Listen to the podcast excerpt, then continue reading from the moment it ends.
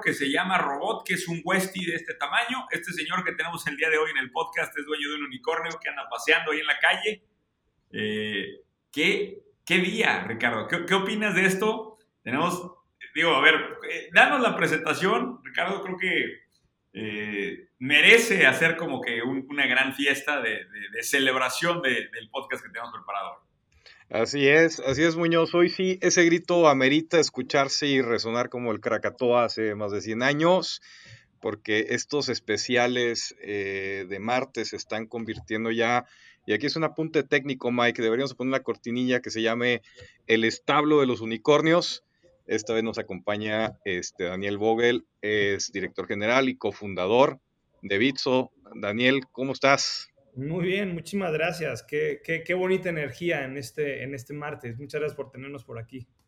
Te advertimos que así es el podcast este, ¿eh? es un poco de, de, desmadre para mantener a la gente viva y, y, también para emocionar tanta gente que está en el recorrido de emprendimiento. Tú sabes, Daniel, que para muchos es un panorama oscuro, como a todos. ¿no? Hay, hay, épocas oscuras, hay épocas este, eh, bonitas, como la que estás viviendo ahorita, es donde los reflectores están encima de ti y bueno, lo que han logrado, primero que nada, felicidades. Daniel, ¿nos puedes ayudar con 30 segundos de, de tu vida? Como para, para, que te conozca mucha gente, quizá no, no, ubica tu nombre, creo que todos conocemos al unicornio, pero pues vale la pena que nos platiques quién está atrás, ¿no? ¿Quién está atrás de todo este recorrido? Sí, con mucho gusto. Mira, yo soy Daniel Fogel, yo nací en, en la Ciudad de México, fui al colegio alemán este, y luego terminé la, la prepa en el colegio americano y de ahí me fui a vivir 10 años a Estados Unidos, hice la carrera Estudié sistemas y economía en la Universidad de Stanford, luego trabajé en un startup cuatro años que se llama Quantcast, que estamos haciendo pues, Big Data y todo este tema de AI, Machine Learning, etc. Luego me fui, cuando estaba ahí en, San Francisco trabajando en Quantcast, escuché por primera vez de Bitcoin. Un amigo venezolano me contó de eso. Eh, me, clavé durísimo después de ocho años de estar viviendo ahí por San Francisco, tenía mil ganas de hacer algo diferente, no sabía bien qué. Me fui a hacer una maestría, me fui a hacer una maestría en Administración de Empresas en Harvard y cuando estaba allá estaba pensando mucho en todo ese tema de Bitcoin y di con mis dos este, co-founders y, entonces me uní, me uní a ellos a, a, esta aventura de Bitso y ya llevamos, Bitso lleva siete años ya y, este, y como bien dices, pues celebrando ahorita este estatus de unicornio, pero pero sí que fue difícil, ¿eh? sí que ha estado difícil. Oye, Oye no, te quiero meter, no te quiero meter presión, pero yo me imagino que, que manejar una empresa que ya está valorando dos mil millones de dólares debe ser todo un tema, pero si quieres más presión, te metiste en el podcast que tiene la audiencia en Australia más nutrida y más fuerte en todo Latino, de toda Latinoamérica. Entonces, eh, pues aparte de la presión ahí, Daniel, eh, para que sepas que estás haciendo eco ahorita en Australia, ¿eh?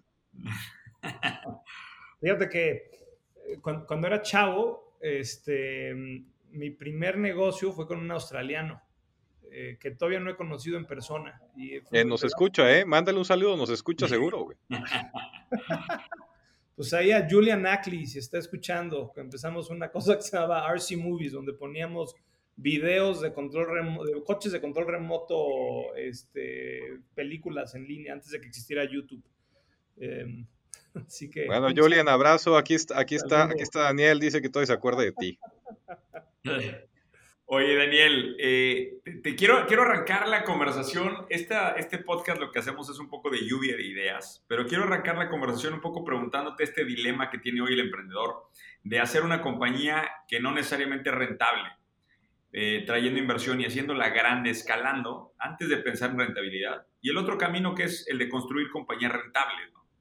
En el caso de Bitso, me imagino que, yo no, no conozco los números a profundidad, no sé si ya sean rentables al día de hoy, pero seguramente tuviste un recorrido largo de ese, de ese camino, ¿no? ¿Cómo volteas a ver tú el tema de las dos avenidas eh, de este nuevo mundo que no conocíamos hasta ahora, que ya se está haciendo grande eh, el, el, el, venture capital en Latinoamérica? Mira, yo, yo creo que la verdad que yo creo que los dos caminos tienen sus méritos, los dos caminos tienen sus ventajas y desventajas. Cuando, cuando nosotros pensamos en, o sea, cuando arrancamos Bitso, la verdad es que Bitso pues, no generaba ni un quinto y necesitaba dinero para echarlo a andar, casi como cualquier negocio. Eh, Y, básicamente luego para nosotros era una ecuación de eh, ¿qué, tan, qué tanto querías acelerar tu crecimiento y qué tanto tenías que manejar ese crecimiento de, de, o sea, como que financiar tu propio crecimiento de manera más orgánica. Y, y, lo que nosotros hemos visto es que en las empresas de tecnología, donde empieza, donde hay muchísimo capital y muchísimo capital que se está invirtiendo, hay una ventaja bien importante en, en, en básicamente acelerar ese crecimiento y tratar de hacer las cosas más rápido que el vecino. Y, definitivamente no es una regla set in stone, ¿no? O sea, yo creo que hay muchos, hay muchos ejemplos de muchos emprendimientos este, alrededor del mundo donde han sido completamente financiados este, con, sus propios flujos y que han sido grandísimas empresas y muy exitosas. Pero sí creo que cuando nosotros veíamos cómo queríamos construir Bitso, básicamente veíamos que había competencia, que habían otras personas que estaban pensando en la misma idea y para nosotros fue como importante levantar este, eh, estas rondas para tratar de acelerar tu, el crecimiento lo más, lo más posible. La verdad es que hoy en día Bitso este, tiene, o sea, se ve afectado mucho por la volatilidad de las criptomonedas. Entonces, de repente hay meses en donde somos increíblemente rentables y de repente hay periodos donde pues, no, estás, no estás generando dinero, ¿no? Y, esta es una volatilidad que ves con casi cualquier nueva tecnología que surge, pero para nosotros levantar estas rondas nos permite crecer de manera más agresiva sin tener que estar tan preocupados por, por la caja, ¿no? Entonces, Em, nosotros por mucho tiempo nos financiamos eh, solitos, o sea, nosotros levantamos una ronda de dos y medio millones de dólares en 2016 y luego no volvimos a levantar capital hasta 2019 y luego levantamos en 2019, 2020 y ahora en 2021. Y, y, realmente ha habido un cambio de chip, yo te diría, en la empresa, desde 2019, donde dijimos, mira, la verdad es que cuando levantas capital tienes la capacidad de crecer más rápidamente y, ahorita es un momento muy importante para, para, crecer más rápidamente y es el camino que hemos pues, escogido y, y, pues estamos muy emocionados de poder tener ese capital para poder acelerar nuestro crecimiento, pero también sintiendo mucha responsabilidad para realmente hacer un deployment este, muy bueno de ese capital. ¿no? Oye, una de las cosas que, que más me gusta y, y, lo ha comentado pues, varios de los grandes, ¿no? Cuando traes esa cartera, cuando traes ese capital encima, te da la oportunidad de ir de compras de talento, ¿no? Te traes los talentos más cabrones del mundo para lo que quieras. Eh, con la cartera esa que traen, o sea, el, unicornio se ha ido de shopping de talento, güey. O sea, sientes que has, traído talentos globales de otro nivel. Definitivamente, y acabamos de cerrar la ronda hace un poquitito más de un mes, entonces esto es nuevo para nosotros, pero definitivamente estamos, eh, o sea, atrayendo talento de un calibre global al que no teníamos acceso antes. Y eso es increíblemente emocionante, ¿no?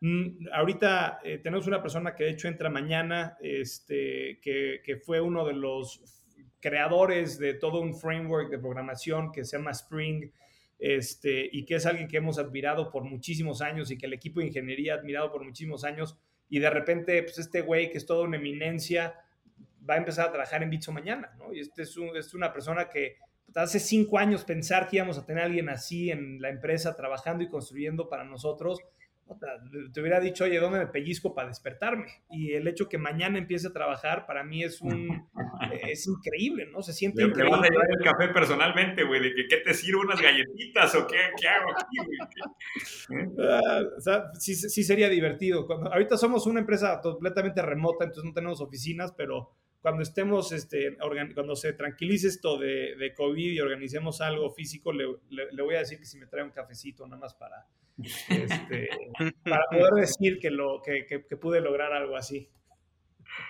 Oye, Daniel, eh, y, y, dime una cosa, ¿en algún momento pasaron por un periodo difícil donde sentías que Bitso iba, o sea, que estaba en riesgo, que, que que estuvieron cerca con, la, con, la, con el agua cerca del, de acá? O sea, o, todo el tiempo fue miel sobre hojuelas para Bitso? No, no, no. Muchas veces hemos pasado momentos muy agrios en, la, en, en, esta aventura. ¿Puedes contar alguno del, alguno del, inicio? ¿Puedes contar? Uy, mira, te, te, puedo contar muchísimos. Este, desde peleas entre los socios fundadores, en donde en algún momento no, no, no estamos de acuerdo con una decisión que alguien tomó, la manera en la que alguien comunicó algo y, puta, casi, yo pensé en algún momento que nos íbamos a agarrar a trancazos, ¿no? Y eso hubiera sido, fue horrible, porque después de que te peleas tan duro, eh, puta, reconstruir es, es, difícil, ¿no? Y el equipo oyó la pelea, estamos metidos en un cuartito y la gente oyó cómo nos gritamos entre todos y luego nos salimos de la oficina a seguir y puta, todo mundo nada más nos veía así como puta, aquí esta madre ya se acabó, cabrón, ya no, mañana no va a haber, no, no va a haber nadie. Desde cosas así hasta hasta retos regulatorios muy grandes, ¿no? Yo me acuerdo muy bien, un día estaba en camino al aeropuerto para, para, para irme a Puerto Vallarta a la boda de un cuate y este, y me dicen, oye, güey, este, te madrugaron, cabrón. ¿Qué, ¿Cómo que me madrugaron? Pues acaban de sacar una regulación que te básicamente prohíbe el uso de Bitcoin en México. ¿Cómo, cabrón? No mames.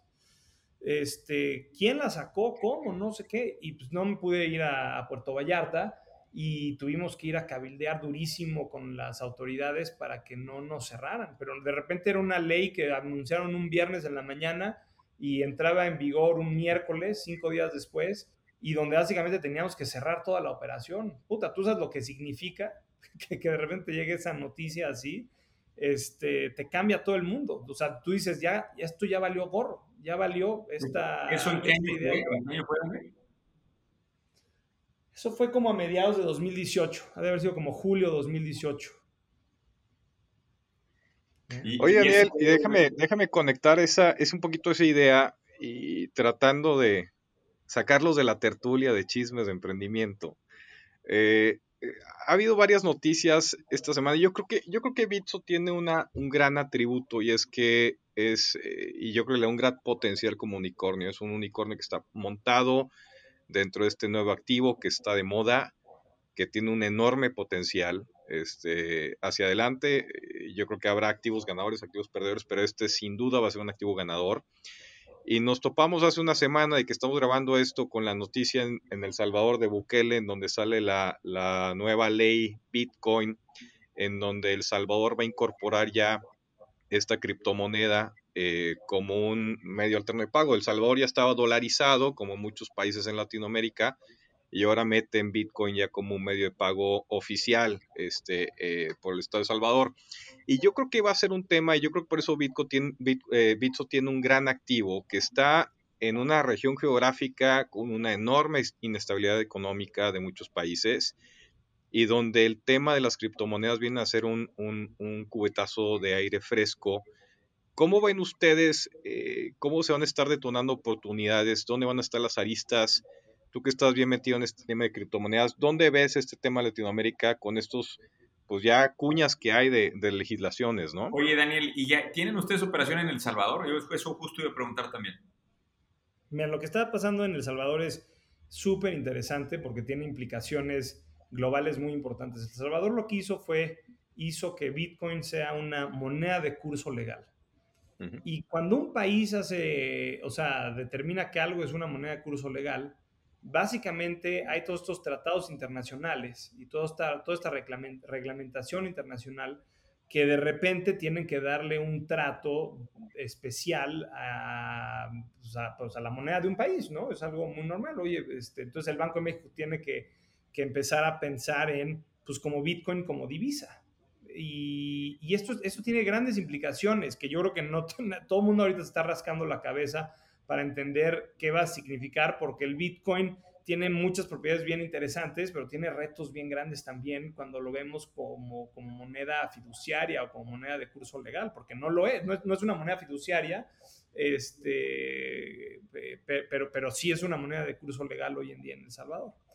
Entonces, se está desatando toda una, este, pues yo diría que, yo, yo creo que tres cosas. Uno, una experimentación de esta moneda a un nivel que nunca hemos visto antes y va a ser fascinante ver lo que pasa en El Salvador, cuáles van a ser las cosas que funcionaron bien, cuáles son los retos. Esta tecnología tiene retos, ¿no? Es como cuando decíamos en los noventas, puta, el, este, el Internet, un día la gente va a ver su televisión por Internet y la gente decía, no, ¿cómo crees, güey? Si, si las películas son pesadísimas, son muchísimos datos, el ancho de banda es chiquitito, es imposible, esto nunca va a pasar y hoy en día pues ya todo el mundo ve Netflix en sus, en sus televisiones, ¿no?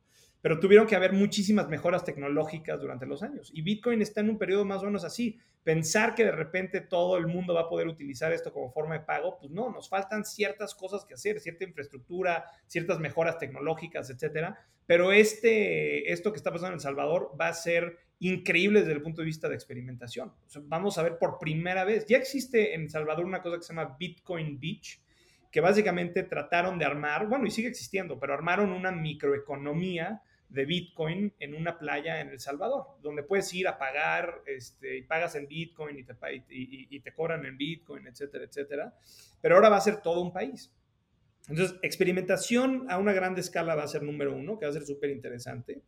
La segunda cosa es que se están abriendo como que muchas oportunidades de avanzar de manera muy importante ciertos proyectos que mucha gente ha tenido en el mundo de cripto y que pues por temas regulatorios o por temas de mercado o por diga, lo que sea nunca habían avanzado y que de repente hoy en día pues hay una oportunidad súper interesante en El Salvador. Entonces, por ejemplo, Bitso, aunque nosotros no habíamos volteado a El Salvador como un mercado para operar ahí, pues hoy en día estamos muy entusiasmados de ver qué cosas se pueden hacer porque es una, es, una escala diferente a lo que ves en otras jurisdicciones. Entonces, y como nosotros, muchísimas empresas de cripto están pues tratando de entender qué significa esto. Esto es un super hito para la industria de cripto, ¿no? Tienes un país, otra vez yo te decía, si hace cinco años me decías que íbamos a tener este tipo trabajando, te hubiera dicho no me pellizcaba, pues lo mismo, si hace cinco años me hubieras dicho, oye, va a haber países que van a hacer Bitcoin moneda de curso legal, te hubiera dicho como, puta, a huevo, pero en dónde, o sea, ¿En dónde, me pellizco? Como que suena, una locura.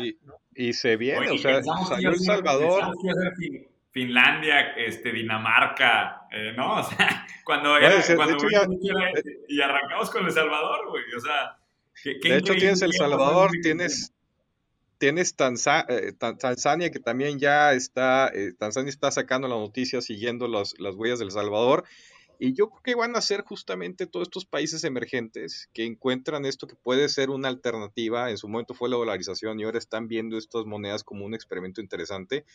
Incluso, incluso Daniel, pues también seguramente viste la nota de Basilea la semana pasada también, donde ya están calificando el riesgo de los activos, este, le están poniendo restricciones a los bancos de cómo manejar las reservas si tiene este tipo de activos en los balances. Entonces, yo sí creo que se va a volver un tema muy interesante y en particular para Latinoamérica debe haber muchos periféricos y muchos aristas eh, que yo sí creo que los emprendedores latinoamericanos tienen que tener las antenas levantadas porque este va a ser un tema interesante.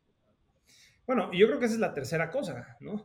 La tercera cosa es que, o sea, tú ves eh, a, estos, estos países, tienes problemas grandísimos de bancarización, tienes problemas grandísimos de acceso a productos financieros, y, como que gran parte del ethos de Bitcoin ha sido siempre eso, ha sido el, acceso, ha sido el, este tema de que puedes ser tu propio banco, puedes ser custodio de tus propios activos, todas estas cosas que la verdad que es súper interesante, otra vez desde un punto de vista casi filosófico, pero ¿qué significa si de repente agarras y le das la capacidad a todo un país de, ser su propio banco? ¿no?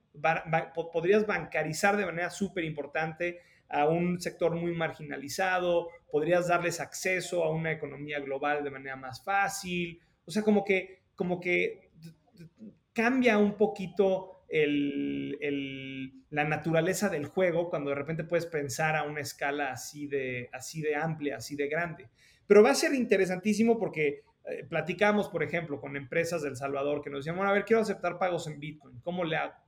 Y nos poníamos a platicar la mecánica de cómo hacer esto. Y hay partes que son extremadamente simples, ¿no? Y que te dicen como, puta, esto es mejor que tarjeta, esto está cabrón, está increíble. Pero luego hay otras partes, cuando ya te metes a ver las partes más técnicas, que dicen, oye, güey, esto sí está más complicado.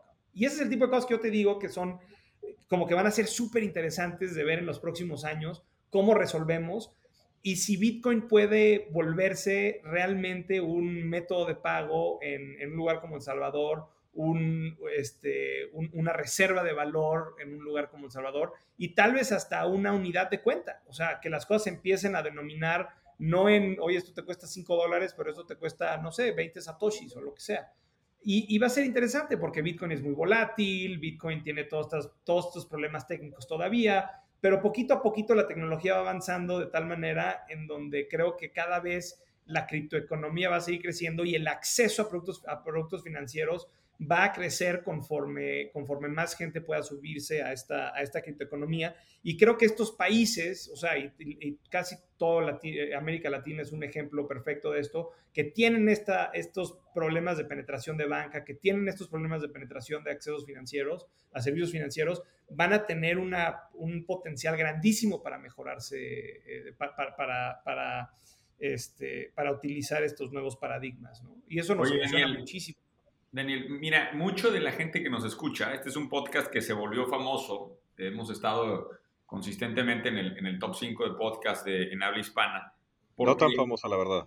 Eh, Más o menos famoso. Pero, pero hemos vuelto, nos hemos vuelto muy fuertes porque la gente nos busca por ideas de negocio, por, porque aquí hacemos un brainstorm de oportunidades, ¿no? Los hacemos ver cosas eh, eh, que en todos los espacios hay grandes oportunidades. Entonces, y, quiero llegar a esto porque es el corazón de la entrevista que queremos hacerte. Tú estás viendo oportunidades por estar tan metido en el mundo cripto que nosotros quizá no vemos.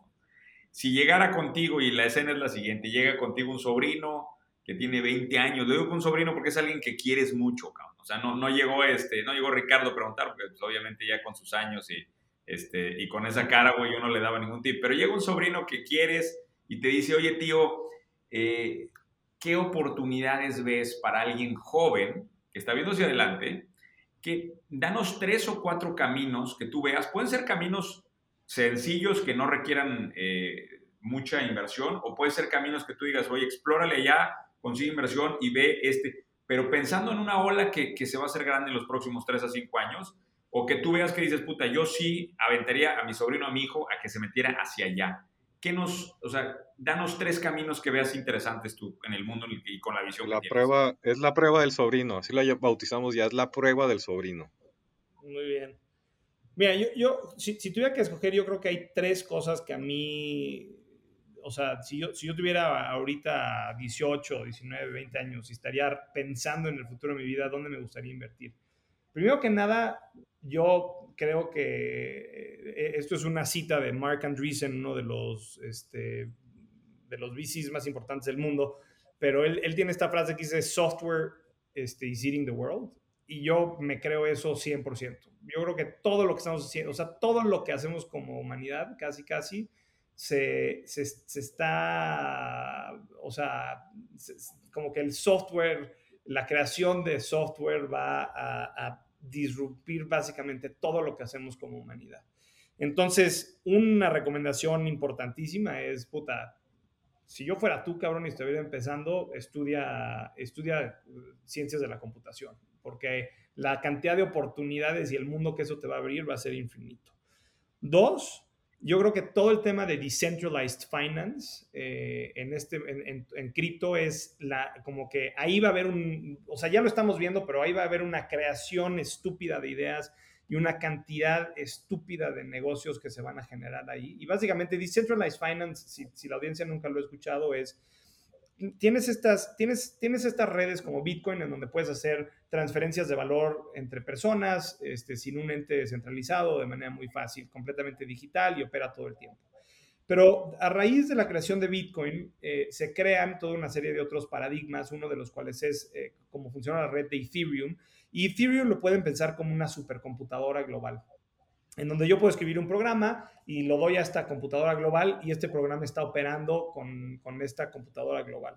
Y básicamente lo que estamos viendo ahí es toda una creación de nuevos productos financieros montados en la tecnología de blockchain, en donde tienes la transparencia, los bajos costos, el libre acceso, etcétera, etcétera, pero, pero, pero de una manera completamente global y descentralizada. Y ahí estamos viendo una creación increíble de nuevos productos y servicios. Y yo creo que esto va a ser algo que se va a comer por completamente el mundo financiero en las próximas dos décadas. Entonces, yo, yo la verdad es que yo creo que los bancos van a dejar de existir, que los prestadores van a dejar de existir, que los procesadores de pagos van a dejar de existir. Es más, los intermediadores como Bitso van a dejar de existir y que básicamente el mundo va a migrar a toda esta serie de productos y servicios construidos en estas redes completamente descentralizadas. Yo sé que esto suena como, puta, este güey, quien sabe que se fumó, este, está este, completamente loco, pero yo te diría que nunca he visto la, cantidad de innovación financiera que estamos viendo hoy en día en el mundo de DeFi o Decentralized Finance. Es completamente increíble y tienes dos cosas que son muy importantes.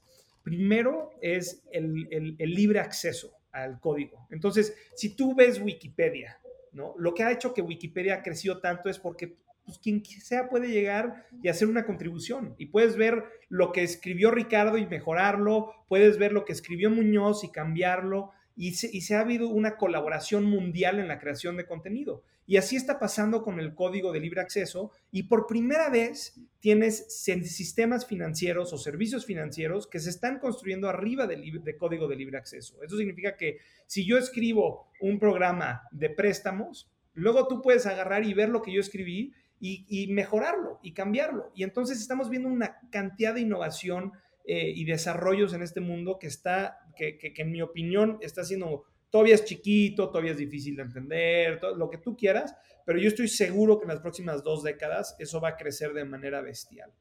Y, y, y la segunda razón por la que creo que DeFi es súper importante y por la cual me emociona muchísimo es porque nunca habíamos tenido como humanidad la capacidad de construir servicios financieros sin tener que pedirle permiso antes a alguien. Porque si antes tú querías construir algo arriba de PayPal o arriba algo de Banco Azteca o de Bancomer o lo que sea, tenías que ir a pedirles permiso a ellos. Tenías que, que, te contratar. Si tú tenías una idea de un producto financiero, pues tenías que ir a reclutar a alguno de esos lugares que te contrataran y, y para poder trabajar y lanzar una cosa así.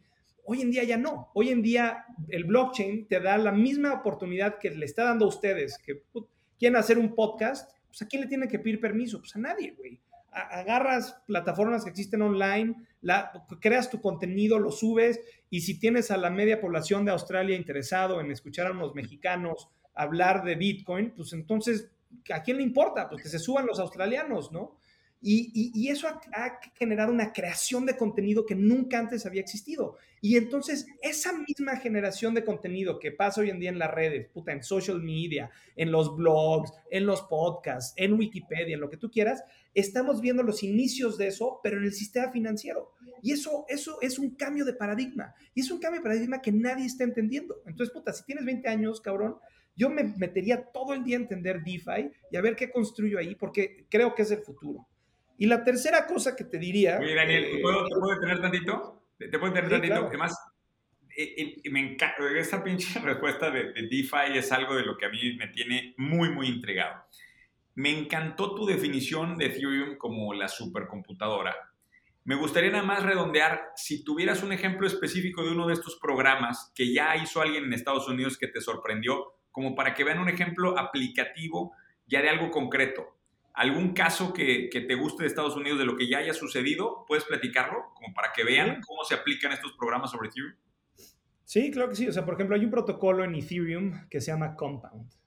Y Compound es un protocolo muy simple. Compound es un protocolo en donde, imagínate que yo tengo dólares y ahora puedes tener dólares tokenizados, se llaman stablecoins, entonces tienes todas las propiedades de los de los de cripto, pero mantienen el valor contra el dólar. Entonces yo tengo ahí unos dólares tokenizados, digamos que tengo, no sé, 20 mil dólares, ¿no? Ahí. Digo, puta, ¿para qué quiero tener estos dólares tokenizados? Me gustaría meterlos en una cuenta de ahorro y generar intereses. Se los mandas a Compound. Y yo les, mando mis 20 mil dólares a Compound. Y entonces están ahí. Y ahorita no están haciendo nada, no están generando ningún tipo de interés. Pero por otro lado, tienes a alguien que agarra y dice, oye, güey, yo tengo un Bitcoin y me fascina mi Bitcoin, no lo quiero vender, pero me quiero comprar un coche, güey y no quiero vender mi Bitcoin para comprarme un coche, pero me gustaría sacar un préstamo y, colateralizarlo con mi Bitcoin. Entonces le manda el Bitcoin a Compound y Compound le presta de mis 20 mil dólares, digamos que le presta los 20 mil dólares a este tipo. Ahora, ¿qué pasa?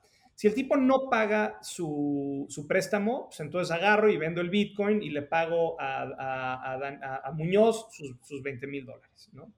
Si el precio del Bitcoin empieza a bajar, y de repente ya no cubren los 20 mil dólares, pues también lo vendo y le pago a, Muñoz sus 20 mil dólares. Y si en cambio Ricardo, que es el que puso su Bitcoin y que está, este, eh, pidió su préstamo, está pagando sus intereses, esos intereses que está generando Ricardo, porque le estamos dando el dinero hoy y, y él lo está colateralizando con su Bitcoin, esos intereses yo se los voy a dar eh, a Muñoz, ¿no? Entonces, esto es, esto es lo que los bancos hacían, nada más, o, hacen más bien, eh, esta intermediación financiera. Pero, ¿qué era el pedo? Pues que tú metías tus pesos ahí, no tenías ni idea del riesgo que se estaba conllevando esos pesos. Eh, eh, ahorita ya nadie te da realmente intereses en ninguna cuenta de banco a menos de que seas un ultra high net worth individual. Pero ya, puta, los intereses, ojalá mi cuenta de cheques de Bancomer me diera, me diera intereses, güey. No mames, nada más me cobran cada vez que hago algo. Y, y, y entonces, básicamente tienes la función de un banco, pero en, esta, en este contrato inteligente que está en la red de Ethereum. Y, y estás creando una desintermediación enorme, dando muchísima transparencia. Y, estos intereses se lo puedes dar a alguien que quiere meter un millón de dólares a la plataforma de Compound o alguien que quiere meter 100 dólares a la, a la, a la, a la plataforma de Compound. Entonces, estás creando el sistema de crédito, captación, este, y préstamos de un banco, pero en esta red descentralizada.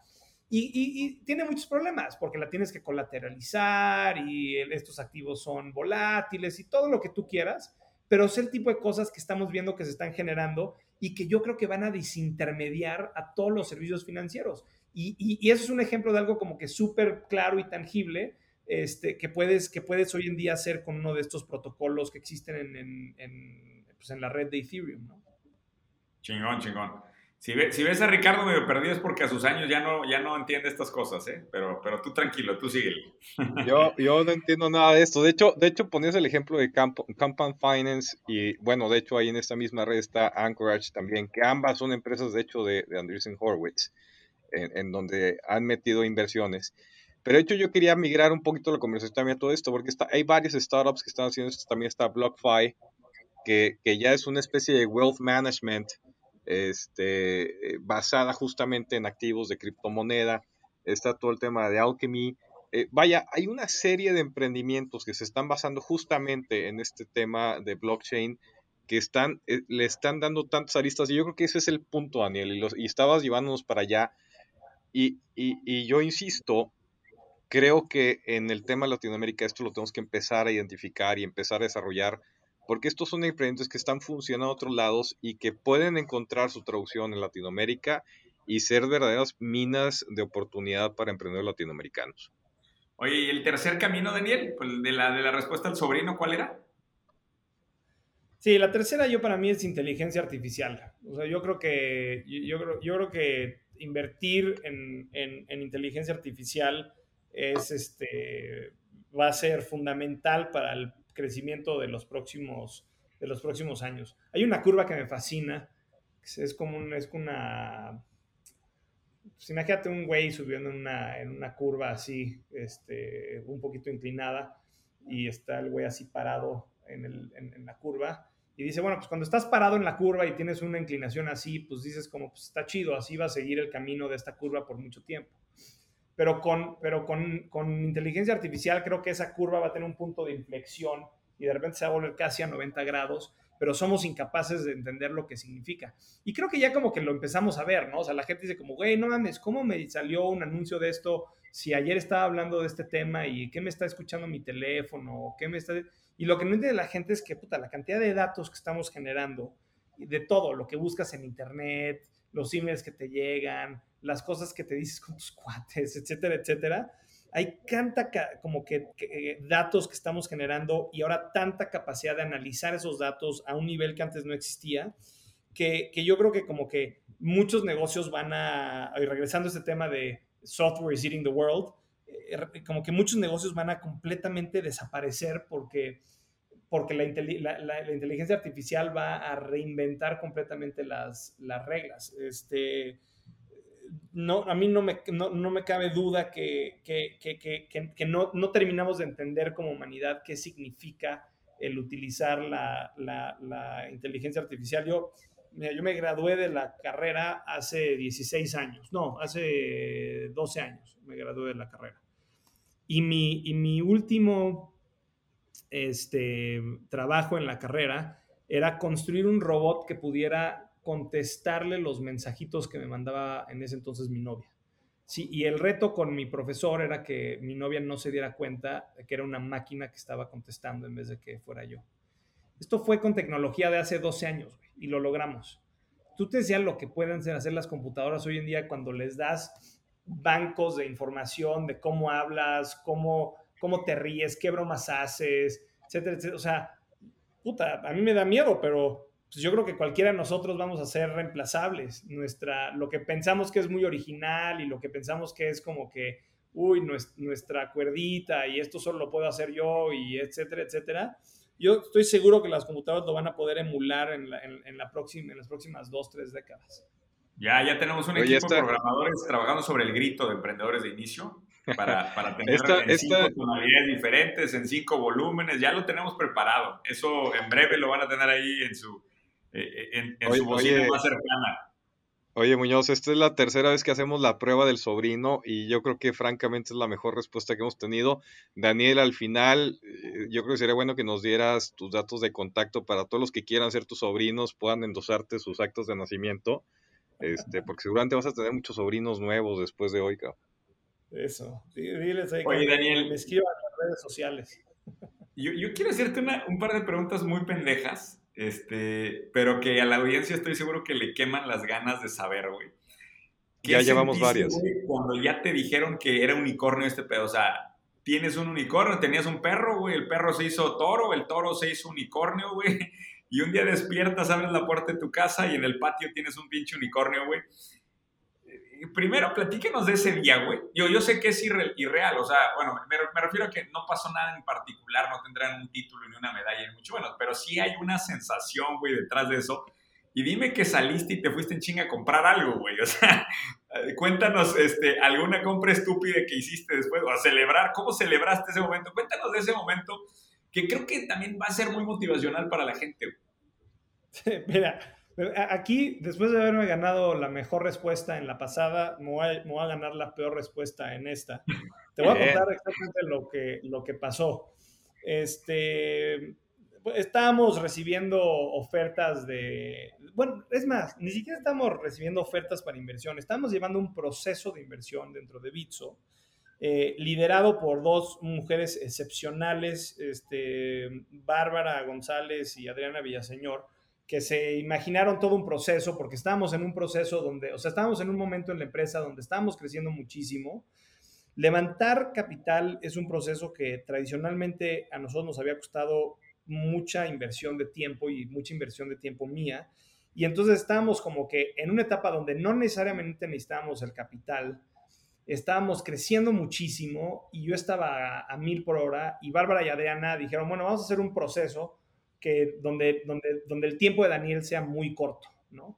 Y entonces era un proceso y era un proceso de varios pasos. Y, y, estamos como en el segundo paso y, este, y, y fue, una, fue una plática que yo di como un webinar este, por Zoom a varios inversionistas que estaban interesados, donde nos habían mandado sus preguntas en adelantado y yo medio las, las estaba contestando.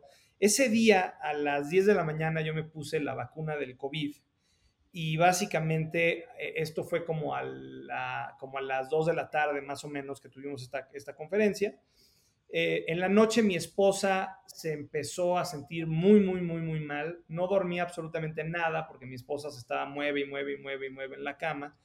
Y agarré el teléfono a las 5 y media de la mañana y veo que tengo un email de la gente de Tiger, que fue la gente que lideró nuestra última ronda. Y abro el email y dice, oye Daniel, te este, escuchamos ahí en el webinar, nos pareció excepcional, sabemos que hay un proceso que ustedes están tratando de llevar, pero nosotros ya no necesitamos escuchar nada más y te queremos dar una, una pues te queremos hacer una oferta, ¿no? Para, para adquirir un porcentaje de tu compañía a cierta evaluación. Abro el, el, el file este, es, una cosa que le mandan a, los, em, a, las compañías, se llama un term sheet, donde te vienen los, los términos más o menos como son. Veo el term sheet, veo la evaluación y digo, ay, güey, este, ay, cabrón. Este, y no sabía si estaba medio, soñando porque me sentía medio mal por la vacuna del COVID. No sabía si, o sea, no sabía bien qué estaba sucediendo. Este es suspenso innecesario. Este, y, básicamente estaba como que en este proceso. Daniel, donde, te estamos perdiendo. En donde estaba tratando de entender. Hijo, y en el momento, güey. No que este podcast. Entonces, entonces vi el papel y eran 10 mil millones de dólares. Oye, tienes que apagar tus notificaciones también, que me están llegando los. ¿O soy yo? Eres, tú, güey. Oye, eh, exacto, estábamos en el momento, en el momento de la verdad. Qué increíble manera de tener el podcast acá, tener a la gente en suspenso, ¿eh? Yo creo que va a ser, va a ser la segunda mejor, la segunda mejor respuesta. muy interesante. La gente de Tiger que le dijo que no podía hablar de eso, güey. Muy interesante la, la, la conjugación de talento técnico con, con de negocio de Daniel. ¿eh? Es un tipo muy interesante. Daniel, te perdimos en el momento crucial, güey. Ahí en el, cuando cayó el dinero, güey. De que... no, sé en dónde, no sé en dónde los perdí, perdón. sigue sin estar aquí. Cuando iba cayendo el dinero, los miles de millones iban cayendo y ahí te perdí. no, o sea, en, el, en el term sheet nos quedamos, nos en el term sheet. Ya, ya, entonces nos llega, nos llega este term sheet y yo no sabía qué estaba pasando, porque como me acaban de dar la vacuna del COVID y no había dormido nada, me sentía como que entre, no sé, nada más sentía como que, no, fue un sentimiento muy raro, no lo podía creer, entonces agarré, le, le, mandé un mensajito a Bárbara y a Diana y les dije, me acaba de llegar esto este, de los amigos de Tiger y, y, y, y, fue como que, o sea, como en ese momento me paré en la cama, le dije a mi esposa, mi esposa se sentía pésimo, me decía, este, me decía, no, no, no, no, me siento pésimo, tenemos un hijo de un año y medio. Mi esposa me dijo, no, no, no puedo ni parar de la cama, ella le, le tocó muy feo la, la, reacción de la vacuna. Entonces yo estuve encerrado en casa con mi hijo solo, porque mi esposa estaba en cama, y estaba con mi hijo de un año y medio que pues no, no entendía qué estaba pasando. Y pues andaba medio como que escribiéndome aquí, felicitando al, al, equipo que sabía y como que, pues muchísima emoción, pero, pero estábamos, en un, estábamos en un hotel chiquito, este, no sé, fue como que una experiencia, la verdad que muy, muy rara.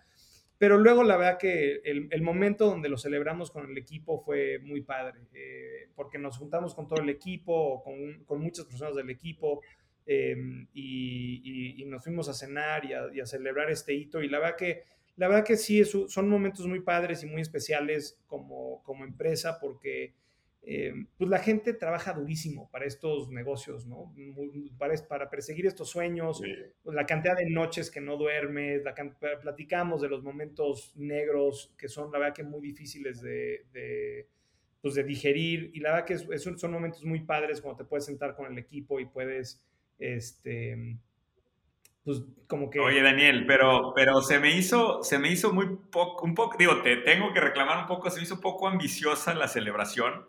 Eso de llegó, llegábamos, hicimos una cena, güey, hubiera llegado a comprar el pinche restaurante, güey, de que, a ver, lárguense de mi restaurante. Era, era, era para ese nivel de épico, güey. Ahora, te voy a decir algo, te voy a sugerir algo, nomás para que lo pienses. Eh, creo que esto amerita un concierto completo gratis este, lo vamos a convocar desde el podcast de Días de Master Muñoz cuando tú estés listo, porque esto, güey, cada unicornio tiene que tener una celebración épica, güey. Hay que armar un pinche concierto marca Diablo, güey, y hacer una fiesta con 10 mil personas, porque ese es el tamaño del logro que hicieron. Y la verdad es que es un honor estar contigo acá en el podcast, porque, güey, eh, estas cosas, digo, son cuatro en México, cabrón. No, no, es para una cena, güey. Te, te lo tengo que reclamar formalmente de parte de todos los emprendedores, güey. Es más, yo creo que una semana completa vas a ir a cenar y vas a comprar todos los putos restaurantes que vas cada, cada día, vas a comprarlos todos, güey. a ese nivel de celebración me lo imagino yo. Oye, Daniel, eh, te, te, tengo que hacer otra pregunta importante porque es un tema que, que creo que lo tenemos que escuchar de ti yo creo que todos tienen en la cabeza que ya el activo digital tiene, es otra de las montañas de diversificación. Yo saco un libro nuevo ahorita en agosto y hablaba de las tres montañas de capital y justo le agregué la cuarta. Para mí las montañas de capital son invertir en negocios como tal, el sector inmobiliario donde yo he estado muy metido y muy involucrado, el sector financiero Y había metido los activos digitales ahí, pero dije, no, los activos digitales ya merecen tener su propia categoría. Entonces, para los inversionistas que nos están escuchando allá afuera, que ya tienen algo de diversificación, que por ejemplo es mi caso, que yo tengo menos del 2% de mi patrimonio neto en temas digitales, eh, ¿cómo lo volteas a ver tú? O sea, ¿qué porcentaje de tu, de tu patrimonio neto lo metes a cripto? Este, ¿Cómo o, qué recomendación le das a alguien que se acerca contigo y te dice, oye, me encanta lo que está haciendo Bitso, le voy a meter más lana, pero cuánto y cómo balancear ese tema? Lo, que les decía es, o sea, deberías de tener por lo menos el 1% de tu patrimonio en, cripto, ¿no? Eso es, eso es para, para, para, cualquier persona. Si no, si no tienes este, por lo menos el 1%, este, o sea, es, es realmente una, una, una tontería. Creo que creo que dependiendo de qué tan diversificado estés, qué tanto entiendas esta tecnología, qué tanto este, importe, yo creo que puedes subir eso un poquito. ¿A, qué porcentaje? La verdad que depende muchísimo del nivel de sofisticación de cada persona. Lo que es importante recalcar es que estos activos son volátiles, ¿no? Tienen, de repente pierden el 20% un día, de repente suben el 40% otro día, etcétera. Eh, hay mucha volatilidad y entonces no deberían de poner nada que no estén dispuestos a perder, ¿no? Porque la posibilidad de que esto baje muchísimo, pues es muy, muy, muy, muy real. Pero a, largo plazo creo que las inversiones en Bitcoin han sido pues excepcionales, han sido realmente excepcionales y creo que es una muy buena manera de diversificarte, de tener un portafolio más balanceado, de tener un portafolio donde tengas acceso a, diferentes fuentes de, de inversiones. Y entonces, em, como que yo creo que algo entre el 1 y el 5% es muy, muy, muy saludable, pero, pero los rangos altos, yo creo que reservados a la gente que se ha metido, que ha entendido, que está dispuesta a digerir ese riesgo y que entiende lo que está haciendo, ¿no? Pero si no, si no tienes tiempo, si nada más es como, puta, yo necesito hacer algo con Bitcoin, etcétera, pues haz el 1% y quédate tranquilo con eso, ¿no? Oye, Daniel, ¿y veremos más monedas dentro de Bitso? Es de otra que te quería preguntar, porque mucho del, tema es, pues para quienes Bitso fue una puerta de acceso, como fue en mi caso, eh, yo tengo algo de todavía de mi portafolio en Bitso, por cierto, ahí para que me lo cuides, ahí te lo encargo. Este, pero me tuve que emigrar a otras plataformas, o sea, utilicé Bitso como puerta de entrada y luego me tuve que ir a otras plataformas porque no han ampliado el abanico de monedas, ¿no? Eh, ¿Me puedes explicar un poquito la estrategia de por qué limitar el abanico de monedas y si viene algo diferente para Bitso en el futuro? Sí, mira, te, cuento. Eh, uno de los retos grandes que tuvimos como empresa en los últimos dos años ha sido todo el reto regulatorio. Entonces estuvimos muy enfocados en resolver los temas regulatorios. Hoy en día tenemos diferentes licencias en diferentes jurisdicciones, entonces eh, hemos podido resolver a gran va a, va a seguir siendo mucho trabajo, pero hemos podido por lo menos tener mucha claridad regulatoria. Y, y, básicamente priorizamos ese trabajo sobre el trabajo de desarrollo de nuevos productos y hoy en día se siente la plataforma un poquito detrás, ¿no? Entonces, creo que, creo que van a haber nuevos assets que van a estar saliendo en la plataforma de Bitso en los próximos meses. Eso es un foco bien importante que tenemos como, como empresa y también nuevos productos que se van a estar desarrollando este, arriba de la plataforma en los próximos, en los próximos este, meses, ¿no? Pero, pero para nosotros fue eh, estratégicamente tratar de conseguir estas, estas licencias regulatorias para ahora meternos a trabajar en toda la parte de producto y fue un trade-off que hicimos. Nunca sé si lo si, nunca vamos a saber si fue lo correcto o no este, hasta en muchos años y pues habrá que esperar a ver si lo que hemos construido hasta ahorita eh, va a ser suficiente como para competir contra algunas de estas otras plataformas en donde tienes miles de diferentes criptomonedas, eh, pero donde el tema regulatorio pues les vale gorro, ¿no? Cuando dices tema regulatorio, ¿los, ¿los, hablas por México o por Estados Unidos? ¿O a qué? Eh, me, explicas un poquito más? Porque no, digo, como el mundo, este cripto vive en un mundo paralelo, ¿con quién se regula? Sí, o sea, por ejemplo, hoy en día cuando tú tienes tus bitcoins guardados en Bitso, nosotros tenemos una licencia europea para custodio de activos en donde han habido reguladores que han visto que nuestras prácticas de custodio de activos son adecuadas. Entonces eso significa que si yo de repente, puta, me, me, estrello y me mato, pues que tus bitcoins estén accesibles y que no dependan de que yo esté vivito y coleando, ¿no? Entonces hay toda una serie de este, planes de continuidad de negocio, tienes toda una serie de, este, redundancias, tienes toda una serie, pero también con muchísima seguridad, ¿no? O sea, de, eh, realmente construir todo un, todo un sistema de custodio que sea altamente seguro. Esto es un tema ¿no? que hoy en día tenemos regulado, pero también tenemos la parte de trading regulada, la parte de las transacciones reguladas. Entonces, estos básicamente son sellos que nosotros tenemos de donde reguladores han visto nuestras operaciones y han dicho como no, estos tipos están haciendo las cosas bien y aquí tienen básicamente una, su licencia de custodio de criptoactivos. Pero toda esta regulación es internacional, no es mexicana, ¿verdad? ¿O hay algo mexicano? te cuento de la parte mexicana en un segundo, pero la parte de custodia de criptoactivos, transacciones de criptoactivos y trading de criptoactivos, todo eso está fuera de México. Eh, o sea, todas esas licencias este, están todas en Europa.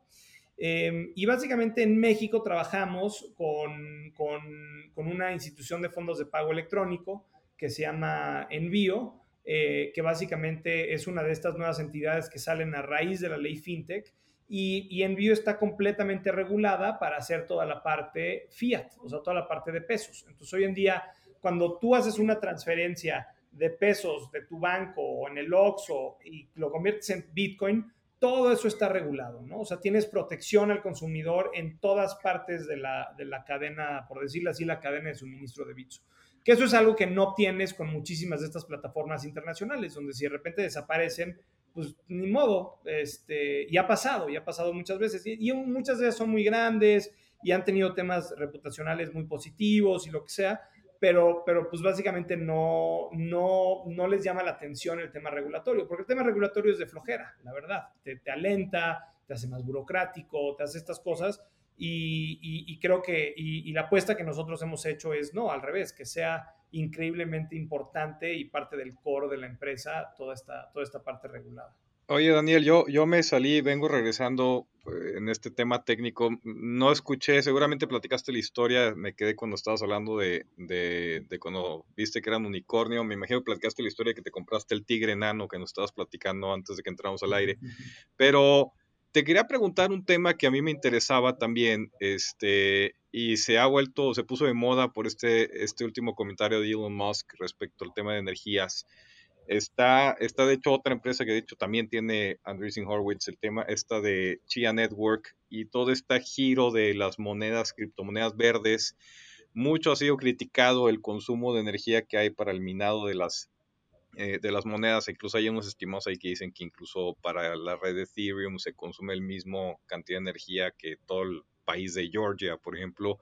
Este, ¿Qué, hay de este tema de tren de monedas verdes? Eh, ¿Cómo lo ves tú? ¿Ves algún ángulo ahí? ¿Ves alguna oportunidad? ¿Cómo lo lees tú que estás metido en este ambiente?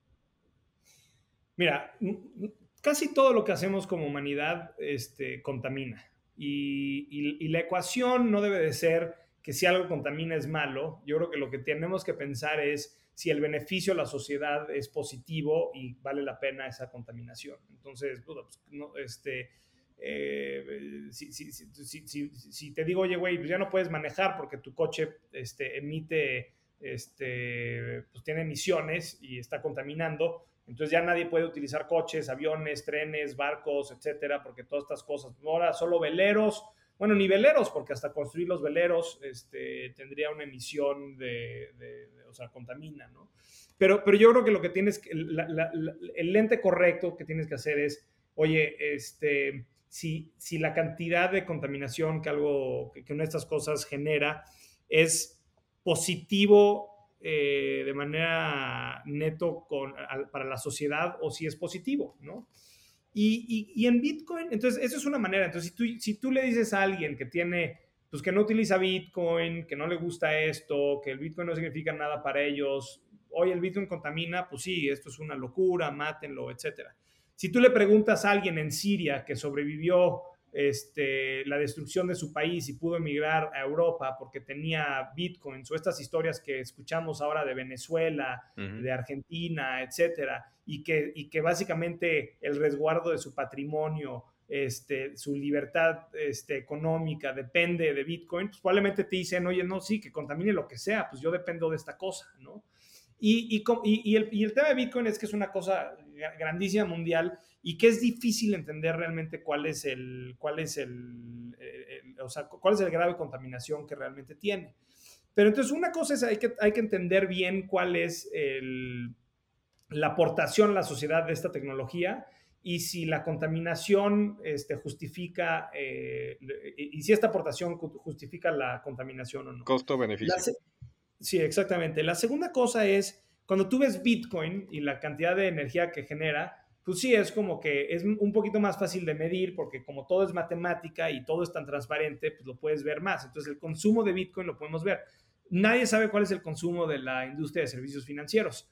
Si yo ahorita te decía como, oye, va, va a haber una descentralización completa, desintermediación de todos los servicios financieros en las próximas dos décadas, que era lo que le contaba a mi sobrino, este, y tú dices, oye, bueno, pues esto cuánto va a contaminar? Va a contaminar más o menos que el mundo financiero actual. Y todos los estimados que tenemos es que Bitcoin hoy en día contamina muy por debajo y todo el mundo cripto contamina muy por debajo que todo el mundo de servicios financieros.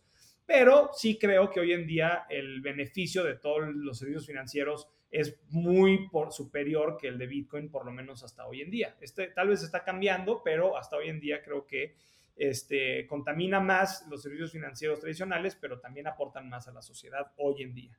Y la, entonces, y la tercera cosa es como que tratar de entender este consumo de energía de Bitcoin. ¿Qué, realmente significa que algo esté, esté, consumiendo energía? No toda la energía que se consume para generar y para asegurar la red de Bitcoin es, contaminante. Gran parte de la energía, y por ejemplo, una de las cosas que estamos viendo en El Salvador es el, el, utilizar este, el, el, calor de los volcanes para generar energía geotérmica para básicamente hacer el minado de, de Bitcoin. Estamos viendo en el fracking en Estados Unidos, muchísimo, se desperdicia muchísimo gas que nada más se quema. Hoy en día se, está, se están generando estas fábricas para básicamente generar que, el, este, que, todo el minado, eh, perdón, que todo este gas que este, se está quemando ahorita, que básicamente se utilice para el minado de Bitcoin. Gran parte del minado de Bitcoin viene de países como Islandia, que tienen pues, energías renovables que utilizan en grandes escalas y que, y que eh, y, donde básicamente exportan esa energía al estar minando, minando Bitcoin. Entonces, todo, todo eso es un ramo de cosas. Y luego lo otro es lo que tú estás diciendo. Empezamos a, como cualquier eh, eh, como tecnología, a encontrar mejores paradigmas para asegurar estas redes sin necesitar tanta energía. Y entonces existen toda una serie de, proyectos. Uno es Ethereum 2.0, en donde estamos tratando de cambiar de este mecanismo de minado, de proof of work, a una cosa que se llama proof of stake. Entonces empieza a haber toda una serie de desarrollos súper interesantes en la industria para bajar la cantidad de contaminación que se emite por, este, por el minado o para mantener estas redes seguras. Y yo creo que vamos a llegar a una combinación de muchas cosas. Más energías renovables se van a utilizar para esto, el beneficio de esta tecnología va a seguir creciendo, entonces va a justificar el uso de energía más y van a haber avances tecnológicos que nos van a permitir reducir de manera muy importante la cantidad de emisiones que está teniendo toda esta industria a nivel global. Buenísimo. Daniel, muchísimas, muchísimas gracias. La verdad es que se nos acaba el tiempo, no queremos abusar de tu tiempo porque te lo vamos a pedir nuevamente en algún momento de la vida. Eh, y sobre todo cuando sea la fiesta de celebración del unicornio, entonces mejor guardamos ese tiempo para ese momento. Eh, nada más, Daniel, eh, si, alguien se quisiera acercar a ti en particular con algún tema, no sé si los canalizas con alguien dentro de Bitso o, cómo pueden acceder a ti. también platica si estás invirtiendo en, en alguna empresa o para qué te gustaría que te contactaran y dónde te pueden encontrar. Sí, me pueden encontrar en, en, Twitter. Este, mi Twitter es Fogelbit, que es B chica O G E L B I T. La regla es que em, te digan, Daniel, soy tu sobrino. Saludos. Eso, que empiece así para que sepa que, que, vienen de acá. que, que, vienen de Australia. Y este, pero, pero con gusto, por ahí yo creo que es la manera más fácil. Y, este, y sí, me fascinaría, me fascinaría escucharlos, ver si hay cosas en las que podemos apoyar desde Bitso, desde, desde yo en lo personal. Y, y, la verdad que Muñoz y Ricardo, muchísimas gracias por el espacio. Súper, súper divertido y, este, y les mando un fuertísimo abrazo. Y, y, y, Muñoz, que tú me ayudes a organizar la fiesta. Entonces. Cuenta con eso, Daniel. La, armamos pronto. Una fiesta en grande, cabrón. ¿eh? Con el tigre enano que se compró. Eh, te felicitamos, Daniel. A nombre de, yo creo que es a nombre de toda la comunidad de emprendimiento de Latinoamérica, eres eh, pues una, una señal de, luz que mandas para toda Latinoamérica de las cosas, del tamaño de las cosas que se pueden hacer y sobre todo en tan poco tiempo. enhorabuena, felicidades. Eh, luego nos mandas los nombres de los restaurantes también que compraste, de todo, de todo el desmadre que se ha hecho para, para seguir festejando. Este, y bueno, que sea la primera de muchas veces que platiquemos, estoy seguro. Muchísimas gracias, un fuertísimo abrazo. Abrazo, Daniel. Gracias. Ricardo, ¿dónde te pueden ubicar a ti para que te manden todos los temas? A mí, si quieren ver las fotos del tigre enano que se compró Daniel, este, o cualquier tema de los proyectos de compra de tierra que estamos haciendo, que me escriban, o incluso advisory para empresas pequeñas estamos haciendo trabajar, escríbanme a ricardo arroba cero a la derecha, cero con z, cero a la derecha punto com. Ahí encantados, sobre todo la foto del tigre enano, se las puedo mandar por ahí. no soy